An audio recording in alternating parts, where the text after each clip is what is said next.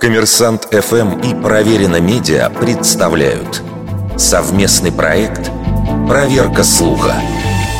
Правда ли, что автор выражения «англичанка гадит» полководец Александр Суворов?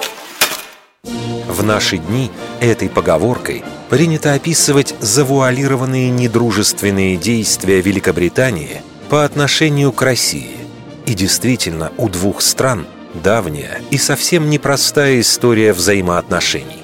На рубеже XVIII и XIX веков в Петербурге считали, что Лондон, будучи участником второй антифранцузской коалиции, пытается минимизировать использование своих войск и борется с Наполеоном чужими руками.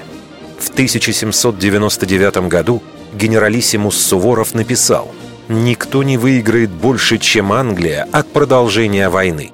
Однако это совсем не англичанка гадит. Ничего подобного в документах, связанных с прославленным военачальником, не обнаружено. Впервые похожий оборот встречается в «Ревизоре Гоголя». Один из персонажей пьесы, почмейстер Шпекин, заявляет «Война с турками будет. Это все француз гадит».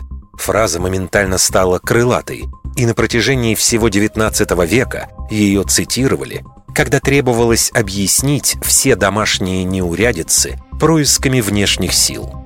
Неудивительно, что со временем вместо француза в этой яркой речевой конструкции начали появляться другие иностранцы.